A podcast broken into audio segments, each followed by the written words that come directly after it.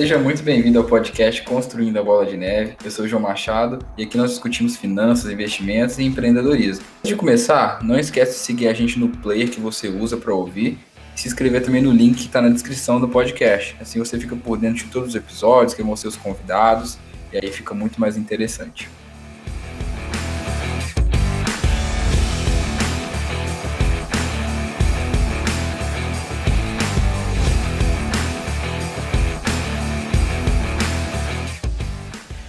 Nós vamos conversar um pouquinho sobre divisão de carteira, né? Se você não sabe como dividir a sua carteira, se você não sabe como definir as porcentagens. E a gente tem aqui dois, dois convidados que também são investidores, faz parte do time operacional de, de investimentos de um banco.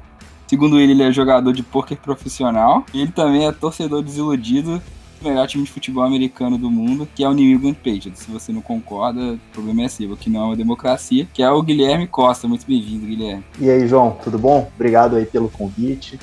Pois é, cara, o poker já, já ficou um pouquinho para trás, mas ainda joga um pouquinho para brincar, foi uma fase bacana. É, mas em relação aos Patriots aí, né, somos boa parte de, de uvas de Tom Brady, mas com uma expectativa boa aí para ver, né, qual que vai ser esse, como que vai ser esse próximo ano aí.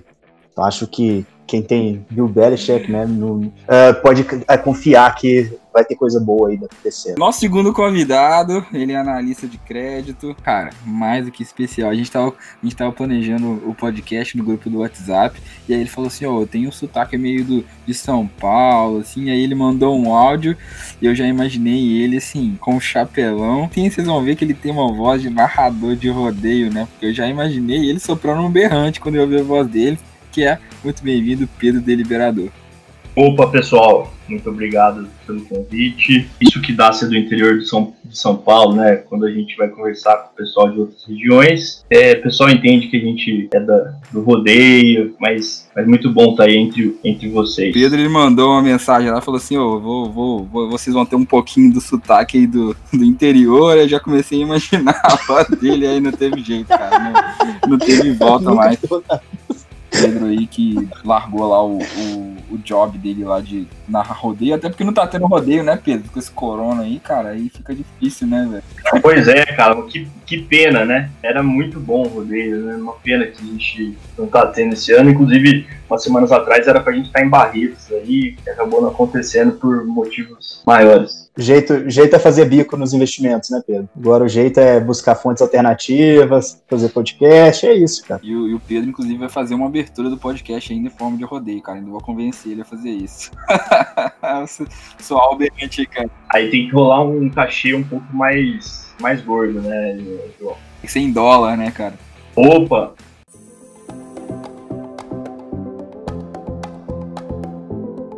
Então, antes da gente começar, eu queria pedir um favor para vocês. Porque é o seguinte, cara, a gente tem o nosso mailing do podcast, né? Onde a gente manda aí tudo sobre o episódio, a gente fala um pouquinho dos, dos nossos convidados, né?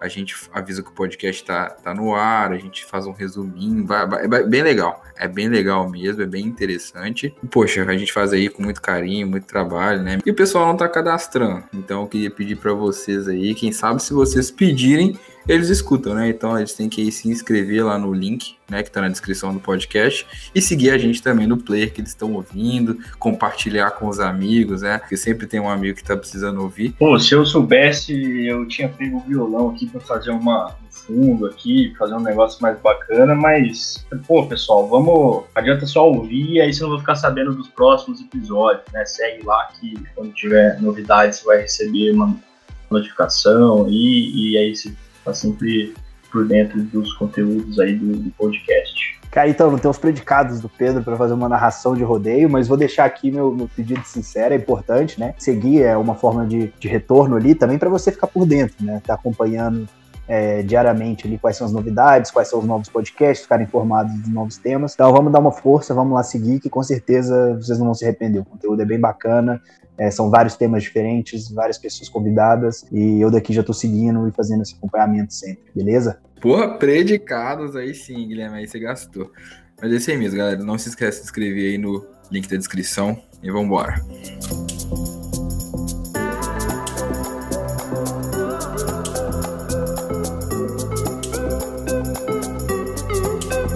Pensei numa analogia, a gente estava até discutindo isso, né? Que a carteira ela meio que como se fosse um time de futebol, né? A gente tem ali uma parte que é mais segura, né? Que é o nosso goleiro ali, a zaga, que ele tá ali para dar segurança, você não espera que ele faça gol, mas às vezes faz. Mas ele tá ali para te dar segurança. Tem outra parte que é de transição ali no meio-campo, que vai às vezes vai fazer uma coisa, às vezes vai fazer outra e o que todo mundo quer, que é, que é o ataque, né? Então, queria perguntar para vocês aí que como, como que a gente, por onde a gente começa a montar aí uma carteira de investimentos? Eu acho essa analogia com esportes bem bacana que você fez aí. Se a gente pensar às vezes num contexto tão um pouco mais amplo, né? Uh, eu poderia te dizer assim, né, que você vai ter uma série de modalidades aqui, né?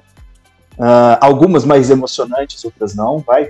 Então, por exemplo, se, se a gente pega né, as ações, né, o investimento em ações como o futebol, que é ali o que o pessoal realmente uh, hoje em dia tem mais interesse, busca se conhecer mais, você ter algumas outras modalidades menos é, interessantes a princípio, não vão ser tão emocionantes, né?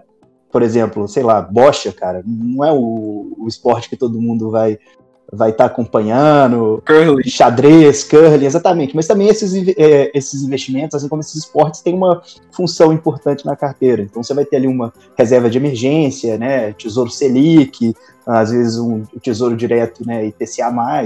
Enfim, é, cada esporte tem, tem sua função, mas eu acho que é, a gente pode focar hoje aqui no que é a paixão nacional, né? Falar um pouquinho ali de como montar uma carteira uh, de ações, né? E entender quais são as vantagens e e desvantagens de cada tipo de setor, de cada tipo de papel, acho que é um, é um bom passo inicial ali para a gente começar uh, a escalar melhor o nosso time.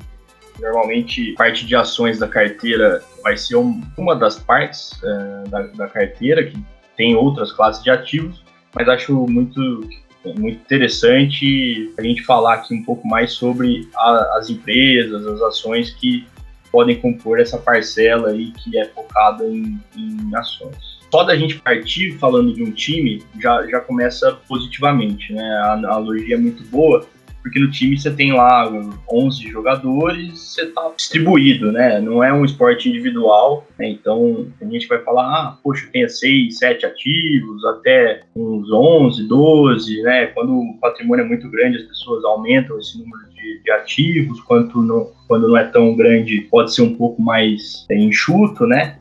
Mas já, já é uma, um sinal que a analogia é boa, né? Então a gente está implicitamente falando que precisam ter vários é, jogadores para montar uma, um, time, um time competitivo, né? Primeiro a gente tem que começar ali pelo topo, né? O topo ali da carteira eu diria que fosse seria meio que a zaga ali, né, cara? Porque passou ali, vamos fazer uma analogia com o futebol, passou tudo ali, deu ruim, né? Como se, se você gosta de futebol americano, tem o safety ali, né? Deu merda ali, passou por tudo, passou pela secundária quem tá lá? Tá o zagueiro, né? Para poder tentar fazer alguma coisa ali no final. Então, como é, quais são esses ativos que a gente coloca na nossa carta para a gente começar a montar? A gente precisa pensar na defesa como um setor do time que, que vai dar sustentação em momentos difíceis, né? Quando está sendo atacado ali, quando as coisas não vão tão bem. A gente tende a procurar empresas que se beneficiam, por exemplo, da alta do câmbio, né? E aí a gente tem, tem vários exemplos, né? Os mais clássicos, Suzano, Vale, JBS. Então acho que quando a gente pensa em defen no sistema defensivo,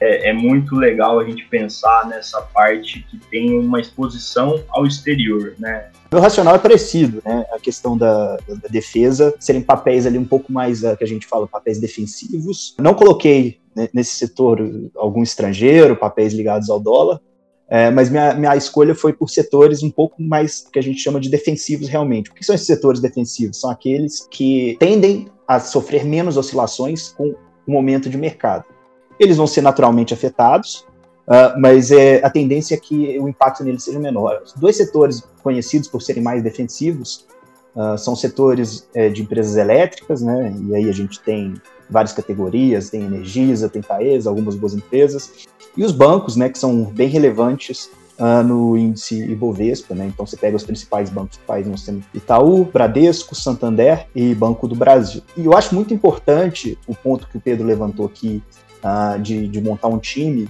porque de fato, né, é, você tem que ter uma carteira que vai saber jogar em todas as situações.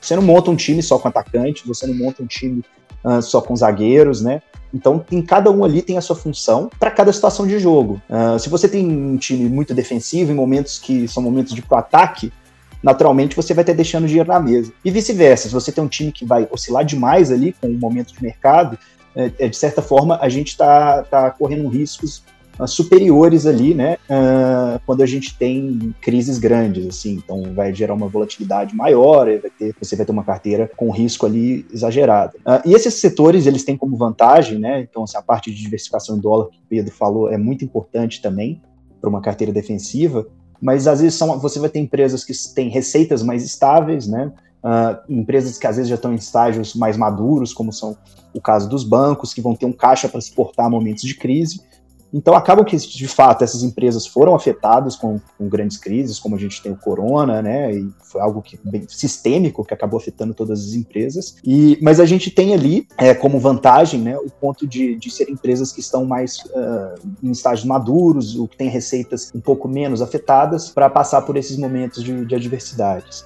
Você falou do setor elétrico, né? Eu, eu falaria também do setor talvez de saneamento, porque são cara, você não tem como opção de mudar a sua é, a empresa que te fornece água, né? Então são, são, são empresas que são muito mais previsíveis, né? São muito mais perenes e elas têm até um, um certo domínio no mercado, né? Porque não é todo dia que você muda aí de empresa de saneamento, todo dia que você muda de empresa de setor elétrico, né? E tem as transmissoras, né? Que são empresas que elas simplesmente estão mandando energia de um lado para o outro. Então, assim, elas não têm muito risco, assim, vamos dizer assim. O risco é ela perder o contrato ali eu acho que é interessante a gente começar com, com, com esses ativos mesmo, porque esses ativos, muitas vezes, eles vão lá e te salvam também, né, cara? Por exemplo, Taesa, se eu cito Taesa, Itaú, são bons pagadores de dividendo. Então, às vezes, ela vai encher sua, o seu caixa ali em um momento que você tá precisando.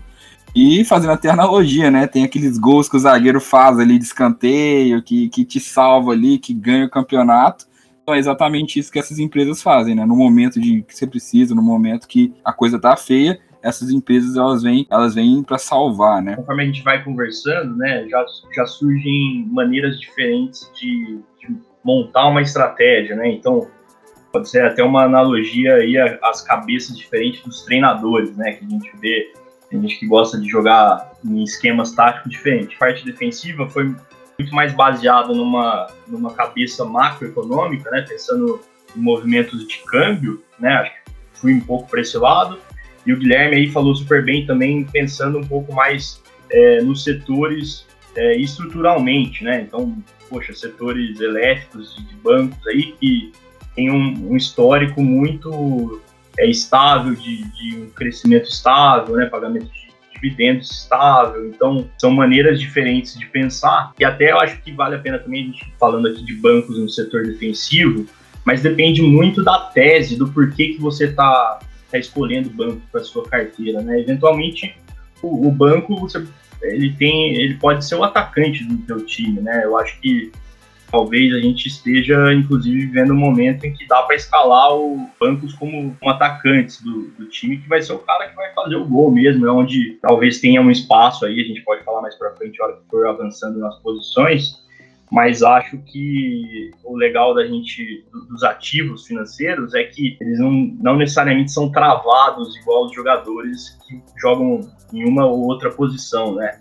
Certo que os técnicos hoje puxam muito lateral para jogar de zagueiro, zagueiro para jogar é, de volante, né? Volante para jogar de zagueiro. Então, acho que os ativos são mais é, eles são mais versáteis do que os jogadores. Mas muito bom aqui as duas formas de pensar a carteira e, e também esses nomes que a gente está falando aqui muito como forma de exemplificar o raciocínio, né, pessoal? Não é nenhuma recomendação, assim, vai lá e compra isso, né? É muito mais uma forma de ilustrar aqui o raciocínio e dizer quais empresas estão em cada um dos setores aí para fazer um, fazer um disclaimer. Perfeito, Pedro. É, acho que até seu ponto foi muito bom para eu poder explorar um pouquinho mais a questão do, dos bancos, né? porque sabidamente esse setor era um setor que sempre foi ali considerado estável, sempre foi um setor que performou bem.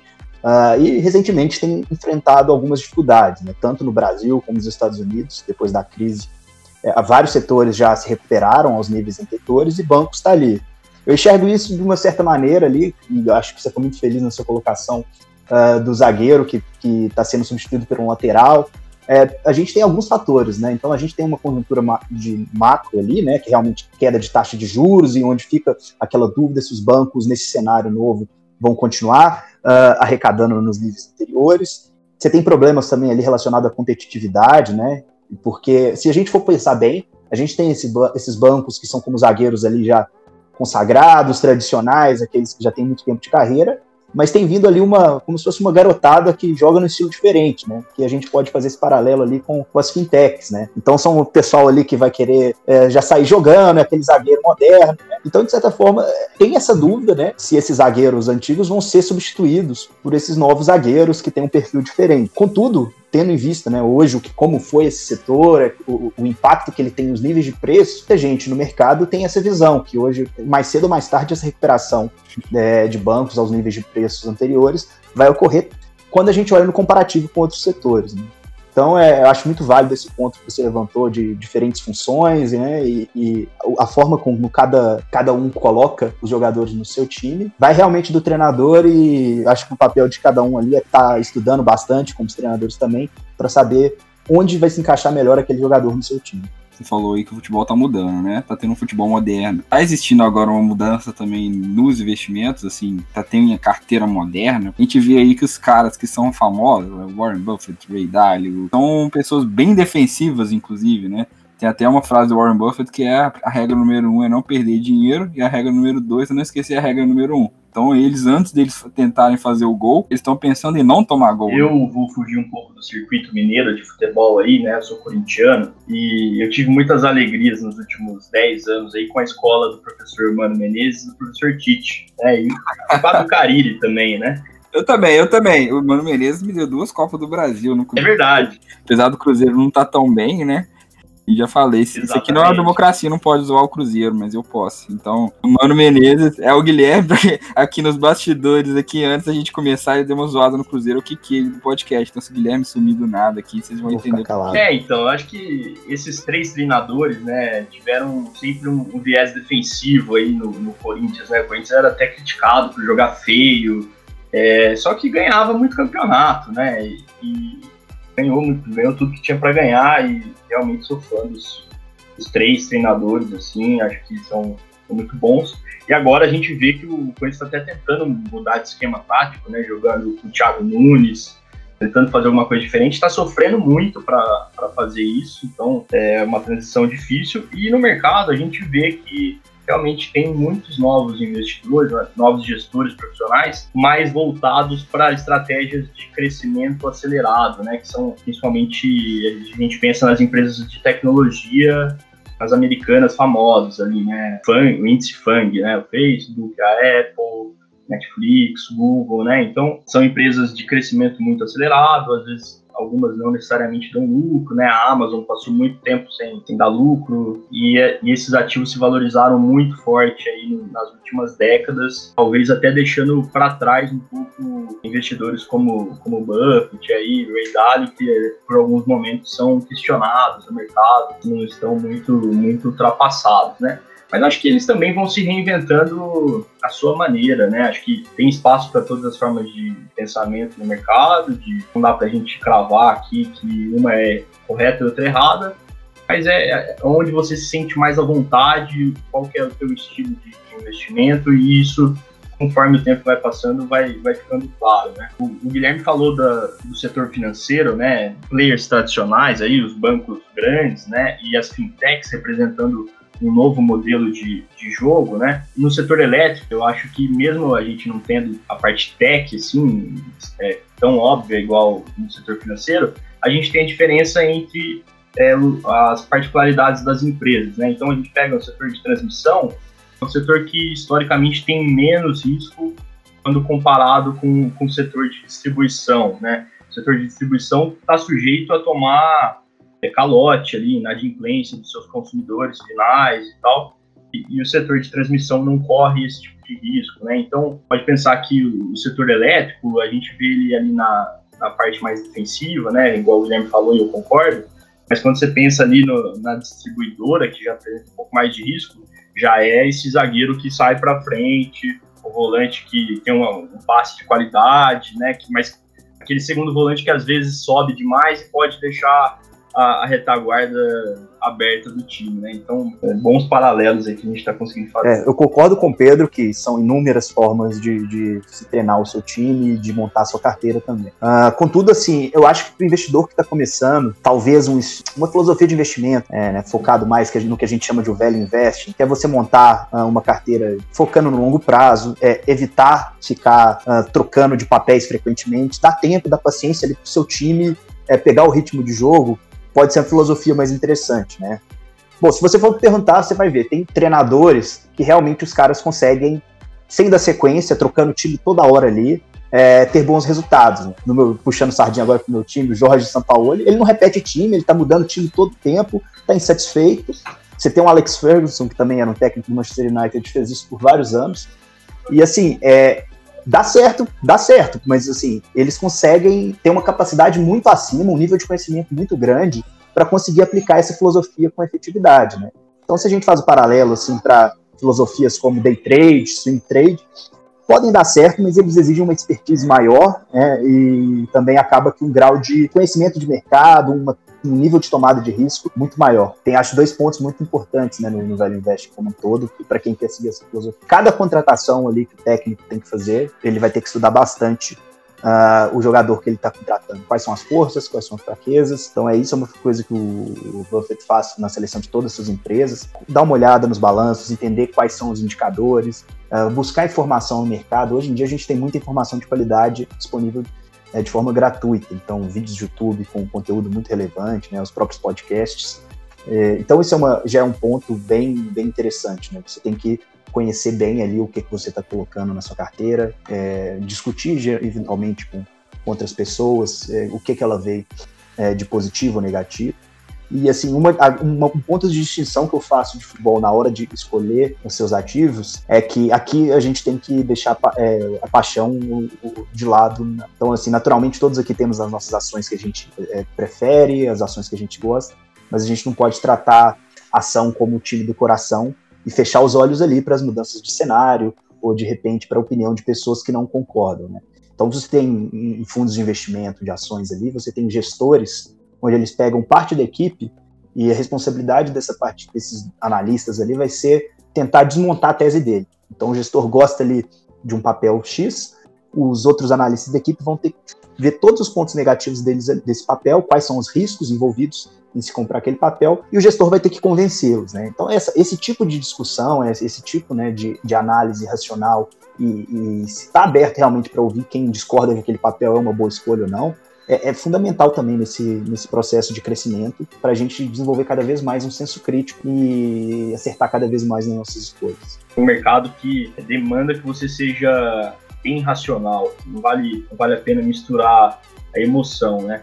E aí um tema que discute muito isso, né, que valeria a pena até falar em outro podcast, é economia comportamental, né? E a gente ter a ciência de todos os vieses que que nos impactam na, na escolha de decisões, é, pelo menos tendo a, o conhecimento do que, que é, nos faz tomar a decisão A ou B, a gente pode evitar cair em algumas, algumas armadilhas óbvias. Vocês falaram da CEMIG em Belo Horizonte, em Minas, né? Aqui em São Paulo seria CPFL, a equivalente, né? E aí começam até a surgir outras variáveis é, interessantes para a gente pensar, em empresas dentro da, da mesma atividade, mas em geografias diferentes, por exemplo, né? Então, são distribuidoras de energia, né? Fazem a mesma coisa, tem o risco da inadimplência, né? Mas, de repente, empresas que atuam em estados onde, onde a população tem uma renda maior, né? A população um pouco mais é, rica, acaba eventualmente sofrendo menos no momento de crise do que uma distribuidora de energia numa região em que, em que o desemprego é maior, né? Então, essa, esse é o tipo de pensamento que o gestor tem ali no dia a dia, no debate, é, e de, de se aprofundar muito nesses, nesses conceitos.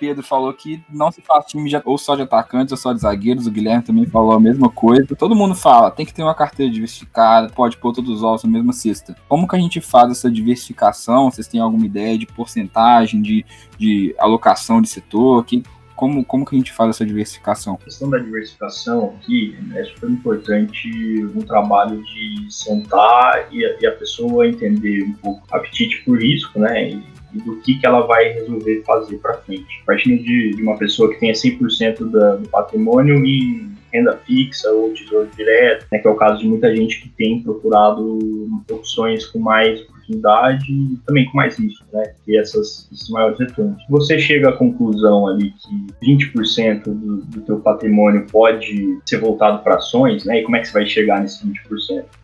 Putz, é um dinheiro que eu não posso depender dele no curto e médio prazo, assim, né? Se o seu estilo de investimento é realmente para ter um retorno legal com ações, você não pode depender desse dinheiro no curto e médio prazo.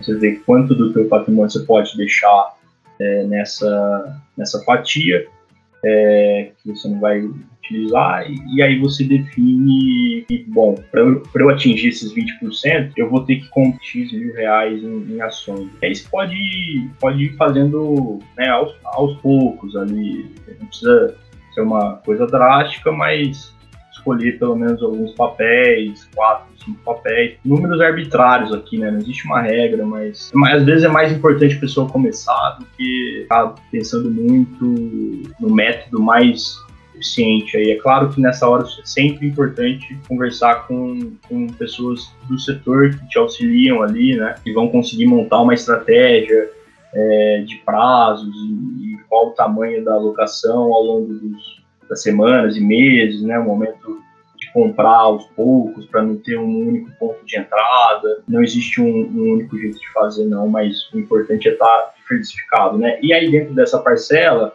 né, que já é uma diversificação do teu patrimônio total, você diversifica em alguns papéis para não ter, ou em alguns gestores, né?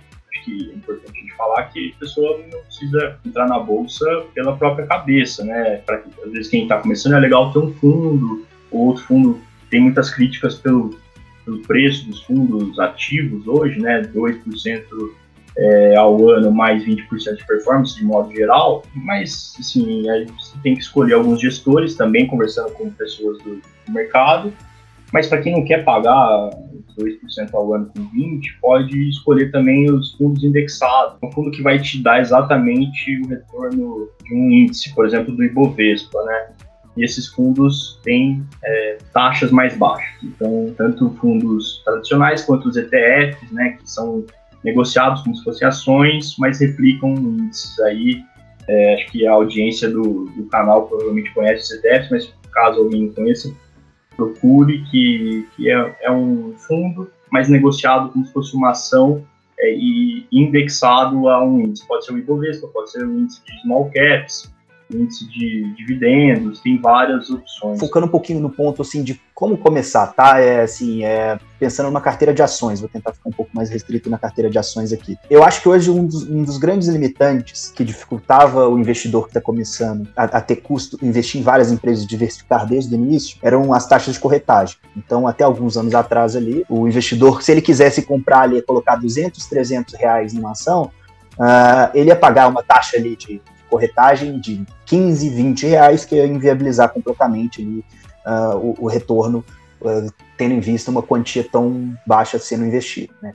Então, assim, eu acho que o primeiro passo importante é de fato começar, mas já buscando essa diversificação. Porque, por exemplo, se você hoje coloca, vai, pega 3 mil reais, investe 400, 500 reais em cada empresa, o que você vai estar pagando de corretagem, de taxas por operação, é uma quantidade muito pequena. Vai ter empresas aí que tem realmente zero corretagem, a gente paga às vezes taxas muito pequenas ali, né, de emolumentos, outras despesas para B3, mas são, exato, mas são custos ainda hoje bem menores com essa questão da competitividade entre as corretoras que fez com que as taxas de corretagem diminuíssem. Então eu, eu acho muito vantajoso você já buscar a diversificação desde o início, pelo simples fator também de é, você não começar concentrado, você também já elimina um, um, risco, né? Então eu posso usar de exemplo eu quando comecei a investir antigamente, uh, eu lembro que eu comprei na época as taxas de corretagem eram um pouco mais altas e eu não diversifiquei tanto. Então eu tinha ainda duas ou três empresas na carteira. E uma delas era Smiles. Uh, essa empresa foi uma empresa que tinha indicadores muito bons, retornos muito bons. É, só que houve um anúncio, né, que ela foi, as ações delas foram incorporadas, né, como se fosse pela pela Gol na, na época. Então, assim, foi uma coisa. Pegou o mercado de surpresa, os minoritários se sentiram prejudicados, né?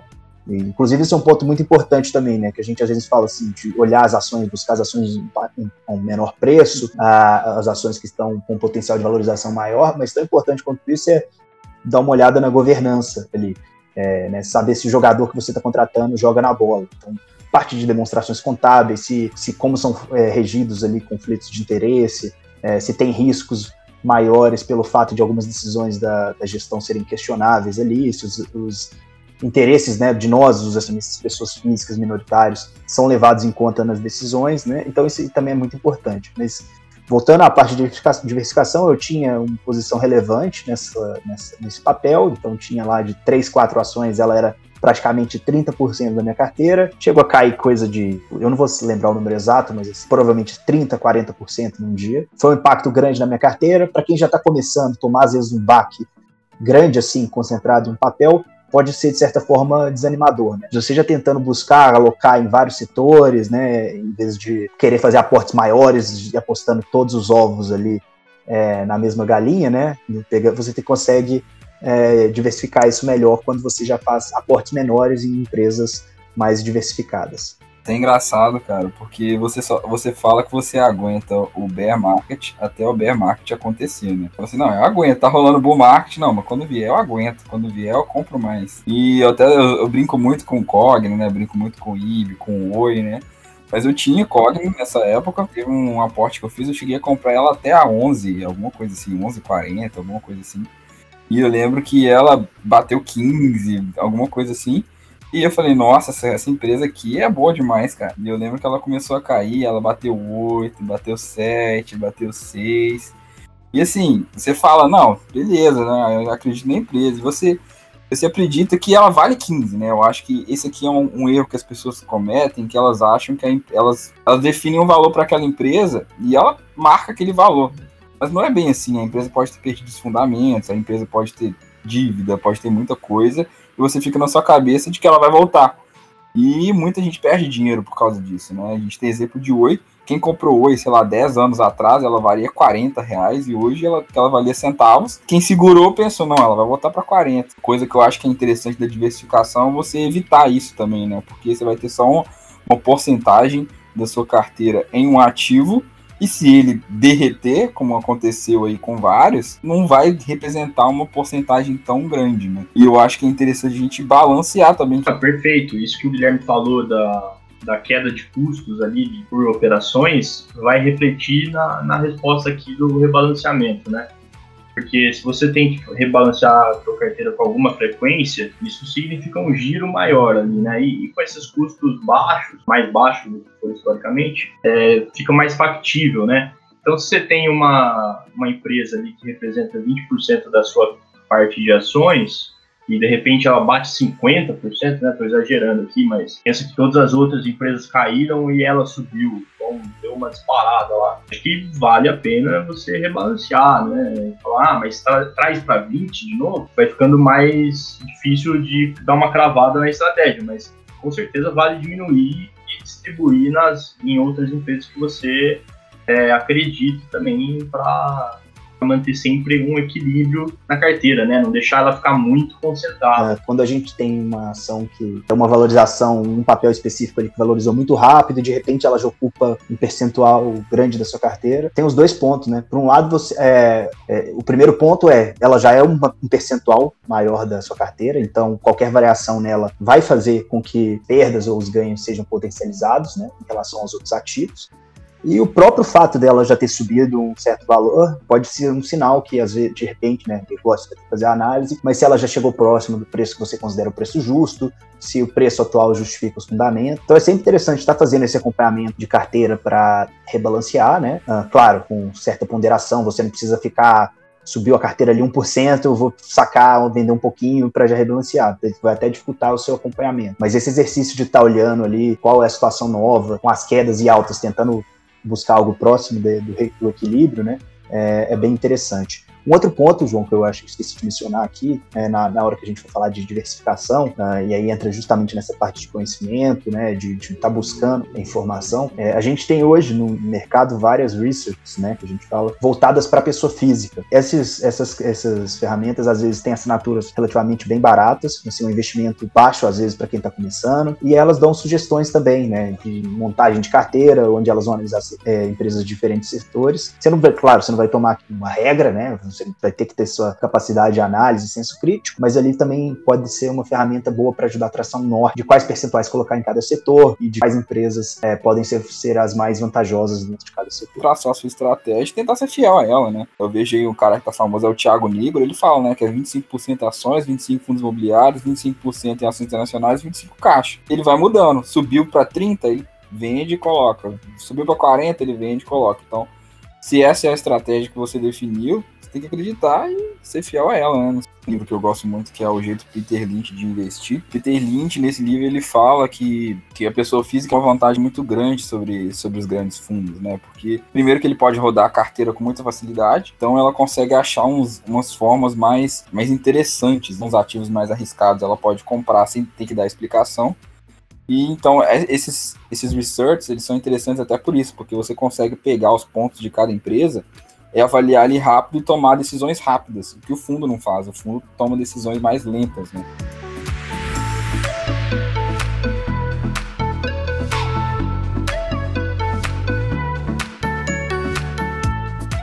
Cara, vamos falar então do meio campo aí. O que, que vocês acham que são as carteiras que a gente pode colocar aí nesse meio do caminho aí? Tem, tem um setor, assim, né, fazendo uma analogia também no meio campo como setor construtor ali, é, eu vejo nas construtoras e incorporadoras é, uma possibilidade interessante dada, dado o cenário. E a gente está num cenário de taxas de juros muito baixas. Isso, de certa forma, passada a crise, acho que pode ter um incentivo grande para para as pessoas buscarem financiamento de imóveis, né, financiar sua casa própria, em detrimento de, de aluguel, né? Então, assim, a pessoa, quando ela tem uma condição de financiamento favorável, com taxas de juros baixas, ela vai naturalmente é, considerar essa hipótese de financiamento mais do que num cenário em que as taxas de juros são muito altas, o cenário é incerto. Esse mercado de, de incorporadoras, de construtoras, apesar de também ser um mercado um pouco cíclico, pode ter um, um, alguns anos favoráveis é, nesse cenário de menor taxa de juros. Só, só voltando um pouco, que eu lembrei aqui de uma. É, a gente estava falando sobre por onde começar, né? Tem um gestor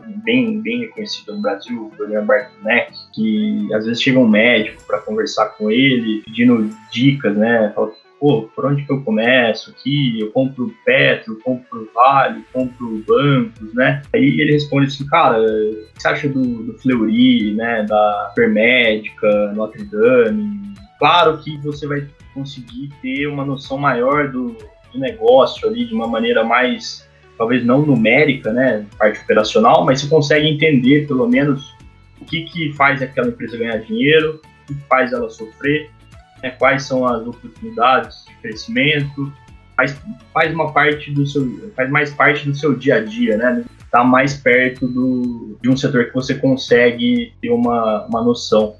Mas eu, o meu meio-campo seria, seria esse, mais a parte da defesa que o Guilherme falou, acho que parte de infraestrutura também. É, de repente, umas, umas empresas de concessão, de, de, rodovias, acho que se encaixam bem ali na, na infraestrutura, né? Além das construtoras que ele tinha dito. E no seu meio-campo, João, quem, quem joga? meio campo é o que mais gira, né? É o que mais muda, é o que mais tá ali, é o mais dinâmico, vamos dizer assim, né?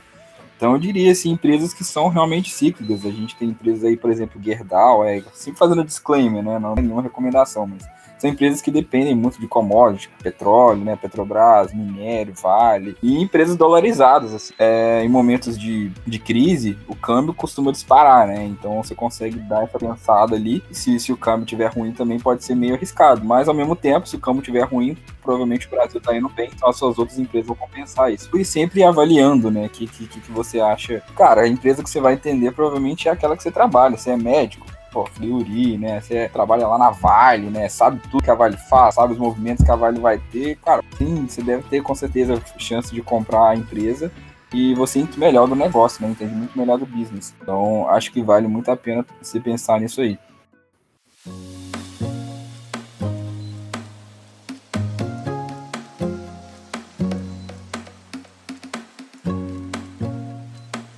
Pessoal tá vendo a Avenue aí, outros corretores que estão abrindo essa oportunidade do pessoal investir no exterior. E aí eu queria saber de vocês o que, que vocês acham aí dessa ideia de, de investir no exterior, se isso aí já é um atacante ou se é mais um, um goleiro, né? Cara, eu acho que a parte internacional da carteira, ela serve para todos os setores do, do teu time, né? Então, é, o Corinthians aqui, a gente teve muita, muitas alegrias com o Balbuena, que era um zagueiro, né? Jogou recentemente lá no Corinthians.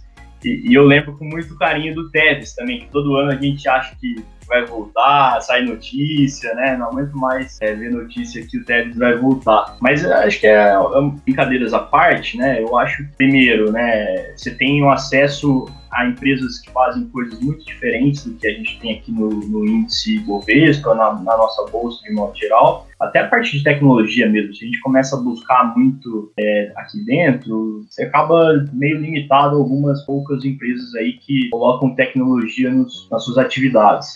É, mas se você está procurando empresas de tecnologia que têm liquidez para negociar, está exposta ao crescimento, realmente são empresas lá fora. E, e, ao, ao mesmo tempo tem o fator câmbio, né? Quando você tem o risco cambial envolvido, e aí os investidores vão optar é, se vão ter o risco cambial ou não, dependendo do tipo de investimento que você vai fazer, eu acho interessante a exposição ao câmbio, porque ela equilibra muito, né? A gente tem uma relação meio negativa aí, quase histórica, entre a nossa bolsa e, e o câmbio. Legal, ter uma exposição à, à moeda de fora também, Acho que não é um ataque, mas é uma cada vez mais natural que as pessoas comecem a diversificar o seu, seu patrimônio em geografias diferentes, né? Não faz sentido a gente estar tá 100% alocado num único país com questão de risco fiscal, é, política, né?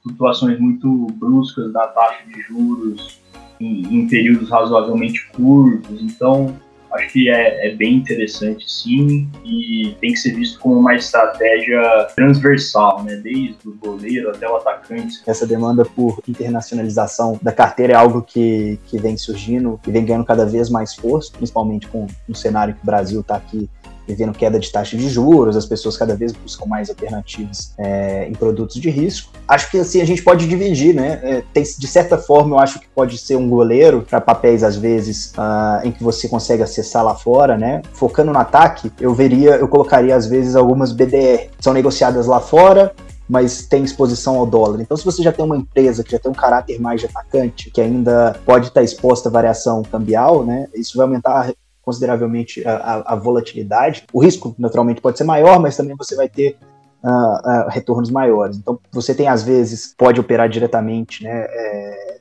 BDR, dependendo da sua condição, mas a gente tem fundos aí que fazem essas compras de BDR. E são papéis que é, valorizaram muito, né? São fundos que ganharam muito dinheiro recentemente, porque teve um período de valorização grande da Bolsa, combinado com um período de valorização grande do dólar. Isso vale também não só para fundos de BDR, por exemplo, para quem aplica é, por meio de ETF, que você mencionou. De alguém que tem ETF ali de, de índices que, é, do índice como o SPX, dolarizado, ele vai ganhar também nessas duas pontas. Ele vai ganhar tanto com o aumento do dólar, como ganhou ali com esse rally que teve, né? E esse aumento no, nos, nos, índices S&P. Então, a diversificação é muito importante, né? Então, acho que a gente tem esses produtos que podem permitir que o investidor comum acesse esses mercados. E, e não falo aqui só de Estados Unidos, né? A gente já tem hoje é, fundos ou índices que podem acessar o mercado chinês, mercado também Europa, com ou sem variação cambial. Então, além de estar exposto ao dólar, você pode, você tem produtos que expõem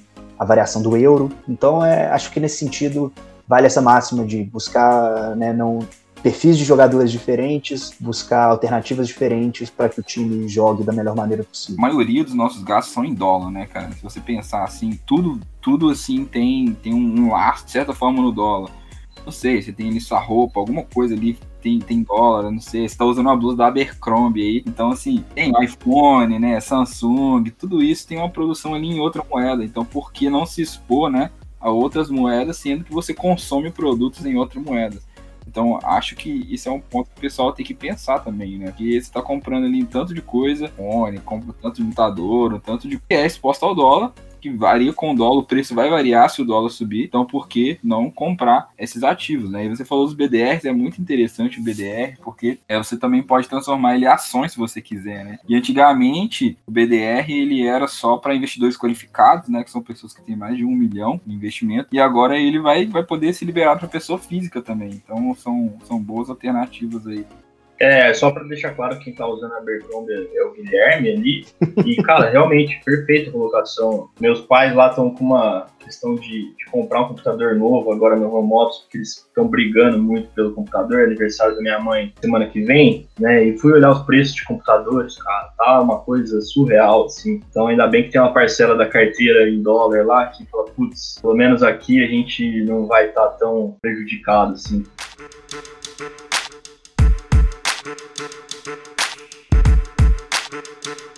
Vamos falar que o povo quer saber. Como que a gente se protege aqui? Quem que é o nosso goleiro e quem que são os nossos atacantes aqui que vão fazer os nossos gols e dar alegria pra galera?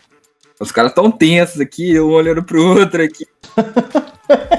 Eu falei por hoje, você que manda, pô. Você já tá com o goleiro aí pronto. Eu me inspirei claramente no, no Cássio, né, para chegar no goleiro ideal aqui. O maior ídolo da história do Corinthians, indiscutível. Aí ganhou tudo aí. Isso, o Cássio é, Cássio é o maior ídolo da história do Corinthians. E quais são as características, né, pra gente tentar fazer uma analogia legal? É consistência. O cara que tem uma, é, uma regularidade muito alta é, e o, o, quanto ele se destaca em momentos é, desafiadores, né, decisivos. Então, pô, final de mundial, assim, tem goleiro que é super idolatrado aqui no time paulista, que eu, que eu gosto do cara, inclusive, mas falhou na final do mundial e aí esse time não tem mundial até hoje. Assim, é uma pena. Mas o Cássio ganhou como o melhor jogador da final do Mundial do, né? Realmente ele cresce muito em momentos desafiadores, adversos, difíceis. Quando o time não tá bem, ele aparece, faz defesas importantes, né? Então eu acho que o meu goleiro aqui só não é melhor que ele, mas acho que tem algumas características assim que se precisar ele também no escanteio no último minuto o time tá perdendo, ele pode ir lá dar um, dar um trabalho para a defesa adversária. Por isso tem uma fama de ganhar muita coisa roubada que não é verdadeira, né? Então eu vou, vou roubar aqui para fazer jus à fama. É, vou escolher um ETF que não é propriamente uma empresa, né? É do S&P 500 com risco cambial, né? Então esse eu acho que é um goleiro imbatível, né? Porque tem a consistência do índice S&P, 500 maiores empresas lá listados nos Estados Unidos. É um índice muito legal, mais diverso que o nosso aqui no Brasil, embora esteja nos últimos momentos está concentrando em tecnologia até pelo crescimento absurdo. E o risco cambial, é, eu acho que é essa, esse fator do, de crescer em momentos difíceis, né? Pensando aqui nas nossas carteiras em reais, em momentos em que fiscal e político começa a bagunçar muito ali, o dólar sobe. Então, só não é melhor que o Cássio. É, gostei da parte de roubar, cara. Ah, entrando um pouquinho na, na parte de. A gente falou lá atrás, né? Do time que tem escalações diferentes. Uh, eu, o João colocou ali no meio-campo, né? A questão de, de commodities, né? Meu, meu ataque teria também um pouco de commodities, por ser essa coisa cíclica. Então eu colocaria as commodities ali como pontas que vão, apoiam o ataque, mas depois tem que voltar recompondo a marcação. Um, um outro que eu coloco bastante no ataque vejo no momento são empresas do setor de varejo, tá? É, é um setor que de fato sofreu bastante ali com a pandemia. Então a gente teve ali nos, nos, nos primeiros meses vários shoppings fechando, lojas físicas fechando. Então, as empresas que conseguem se adaptar ali melhor ao cenário de e-commerce, por e-commerce, foram aquelas que se destacaram mais e têm tido potencial. Né? E de certa forma, o, o, momento, elas já algumas conseguiram desempenhar bem no, no, período de crise, passando esse momento, né, de esse momento de crise, as pessoas voltando às suas atividades, os níveis de emprego é, conseguindo ser restabelecidos, né, as economias voltando ao normal, é, pode ter uma demanda aí que a gente fala que é uma demanda reprimida, né? Então, se a gente for pegar aí várias pessoas aqui, acho que se você pegar nos últimos meses, ninguém tá querendo, não tem muita gente no shopping para fazer compras, não tem muita gente querendo renovar o guarda-roupa. É, então, assim, de certa forma, as pessoas estão adiando essa decisão, porque entendem que nesse momento está todo mundo dentro de casa, é, isso é algo que pode ser postergado, mas a gente pode ter uma, um aumento significativo aí nos próximos meses. Né? E aí a gente tem é, várias empresas né, no setor. Então, você tem a, a Lojas Renner, que é hoje no varejo bastante famosa. A gente tem também pensando né, no, no varejo mais amplo, Magazine Luiza, a gente tem empresas como a Via Varejo, né? Então, é, cabe assim avaliar, porque de fato algumas delas estão mais, mais caras que as outras, né? E algumas são naturalmente bem caras. Via Varejo é a nova pagada. Cara, então, eu tenho essa tese aí, né? É, eu não, não consigo opinar com tanta certeza. Se eu soubesse que seria, já era uma ótima recomendação, né? Assim, mas, é, de certa forma, você tem perfis diferentes, níveis de preço diferentes, mas é um setor para se estar atento, né? E assim, também eu acho importante pensar para o ataque, né? É, é, igual a gente falou ali, quando eu falei ali na zaga, no bancos, que são aqueles mais consagrados, né? As empresas que já são em fase mais madura, maiores, é, de repente ali uns atacantes da categoria de base, que, que seria essa categoria de base? Seriam ações small caps ali. Uh, naquele atacante rápido da base, promissor, né? Então, assim, naturalmente tem um risco, ele pode ter uma, uma, alguma dificuldade, não vingar da forma que uma empresa que já está estabelecida e já está numa etapa de é, já de, de, estabilidade, né? Essa empresa tem um risco menor comparado com esse atacante que vem da base, mas a gente pode ver que tem várias empresas aí que estão no, no índice de small caps, né? Podem ser alternativas interessantes. São empresas que sofreram bastante no cenário de crise, porque havia uma preocupação que essas empresas, muitas delas tivessem dificuldades com caixa, de conseguir financiamento, por serem empresas um pouco mais arriscadas, mas de certa forma uh, elas, num cenário de recuperação, podem ter um desempenho superior ali, superior. Então acho que vale colocar ele ali como um trunfo ali no ataque, né? Uma opção de banco para entrar ali no segundo tempo e botar fogo no jogo ataque, você não precisa ter só um ataque, né? Eu acho que você precisa ter várias opções se você precisar mudar o jogo, né? Então tem as small caps, várias empresas ali que são interessantes que, dependendo do ciclo, elas mudam, né? Tem atacante que tem a fase dele que ele faz muito gol, mas tem época que ele não faz gol, então é melhor você colocar outro. Ficar pegado também, né? Que a gente falou lá no início, não ficar pegado a só um, né? Não tem só uma empresa que vai te dar alegria, não tem só uma que vai ser assim tão boa. Então eu acho que, cara, são empresas que também são cíclicas e que tem um potencial de crescer. Eu acho que o atacante que a gente quer, a gente quer que ele melhore cada vez mais, ele cresça cada vez mais. E uma coisa que todo mundo sabe é que jogador de futebol, quanto melhor ele é, mais caro ele é vendido, né? Então, se você pensar na empresa, quanto mais a empresa crescer, quanto mais ela se desenvolver, mais cara ela vai ser. Então, a ação vai desenvolver mais, vai gerar mais dividendo, que seriam os títulos, talvez, que ele vai te gerar, as alegrias que ela vai te dar. Então, você tem que pensar nessas empresas, que elas vão crescer, podem te dar muitas alegrias e se ela crescer muito, ela vai te dar muito mais dinheiro, né?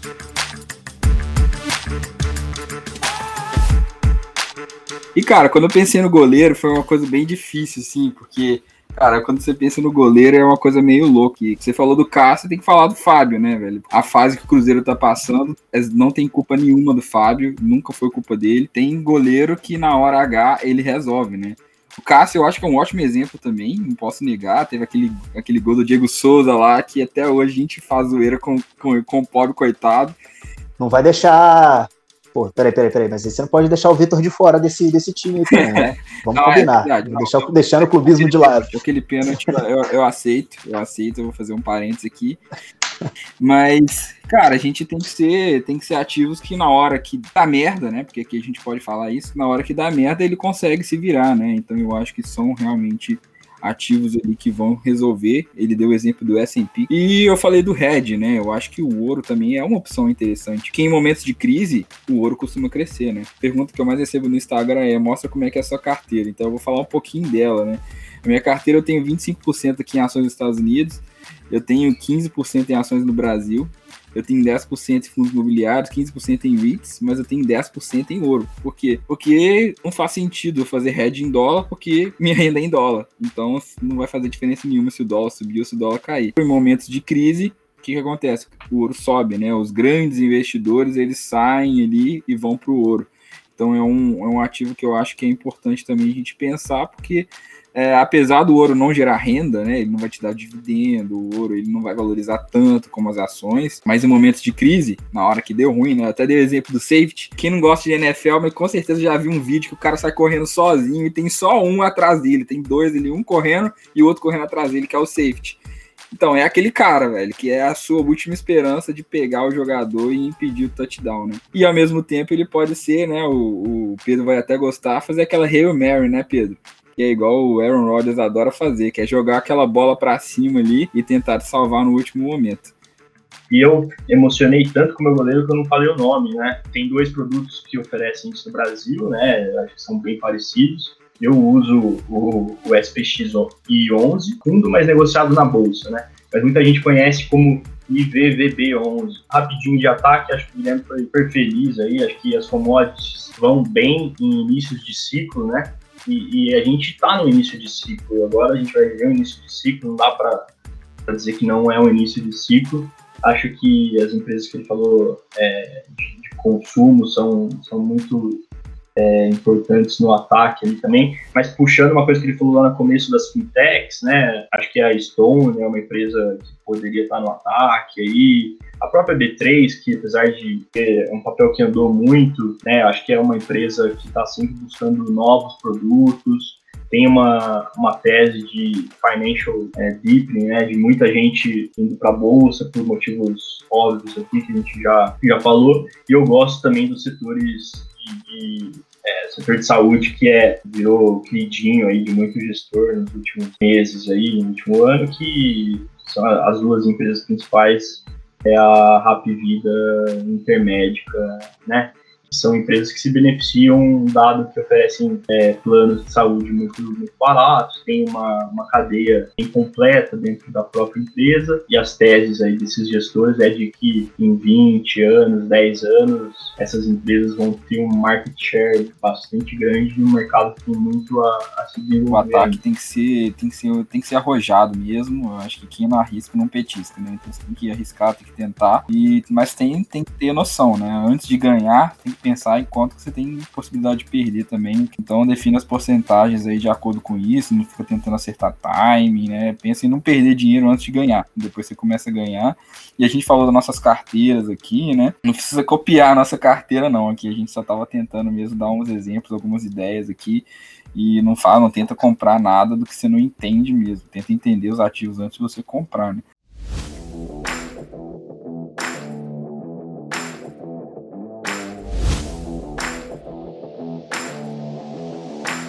Então, galera, brigadão, velho. Primeiro, o Guilherme por ter é, aceitado o convite, ter me apresentado aí ao Pedro, né? Que, que você conhecia ele. Muito obrigado, Pedro, por ter vindo aqui participar do podcast. Com certeza foi muito bom. Valeu, João. Eu que agradeço a oportunidade aí. Pois, se precisar, voltamos aí para conversar. Foi bem legal bater esse papo aí com você. Obrigadão aí pelo convite sempre que precisar, daqui alguns episódios, falar, puta, vou chamar aqueles dois tons lá de novo, estamos aí pra Vocês isso. querem deixar em rede social pra, para o pessoal quiser mandar pergunta, falar alguma coisa, encher o saco, né, zoar o Cássio? Se for zoar o Cássio, eu, eu, vou bloquear, mas pode, pode procurar lá, no, tanto no LinkedIn quanto no Instagram. O LinkedIn é Pedro Deliberador, o Instagram é Pedro Garmes, com M mudo. Tem à vontade para tirar dúvidas, é Gui G Costa, com dois As no final, Gui G Costa A. Também gostaria de deixar aqui, né, quem quiser, também tem o um LinkedIn, pode me procurar lá entre os amigos do João, Guilherme Costa também, pode chamar para qualquer um dos dois aí, a gente bate um papo, falar, críticas, sugestões, estamos abertos Pede recomendação para ele, porque ele demora aí uns 10 anos, cara o João arquitetou todo o podcast só para cobrar essa recomendação e vai atingir o objetivo dele. Com certeza, arquitetei tudo aqui, te, te convidei pro podcast só para você terminar a sua recomendação lá, cara. E sexta-feira tem episódio, sexta-feira também tem o quê? Caixinha de perguntas lá no meu Instagram, João R. Machado. Não esquece de mandar sua, sua pergunta sobre esse ou outros episódios que eu vou responder. O livro da semana vai ser O Jeito Peter Lynch de Investir, que é um livro muito famoso e um dos meus livros favoritos, onde ele fala sobre estratégias, maneiras de se investir, as vantagens que um investidor pessoa física tem sobre grandes fundos. É um livro que eu acho que todo mundo deveria ler, beleza? Então é isso. Até sexta-feira que vem. Abraço. Eu tava pensando de falar que o Vitor, sim, não, Vitor não.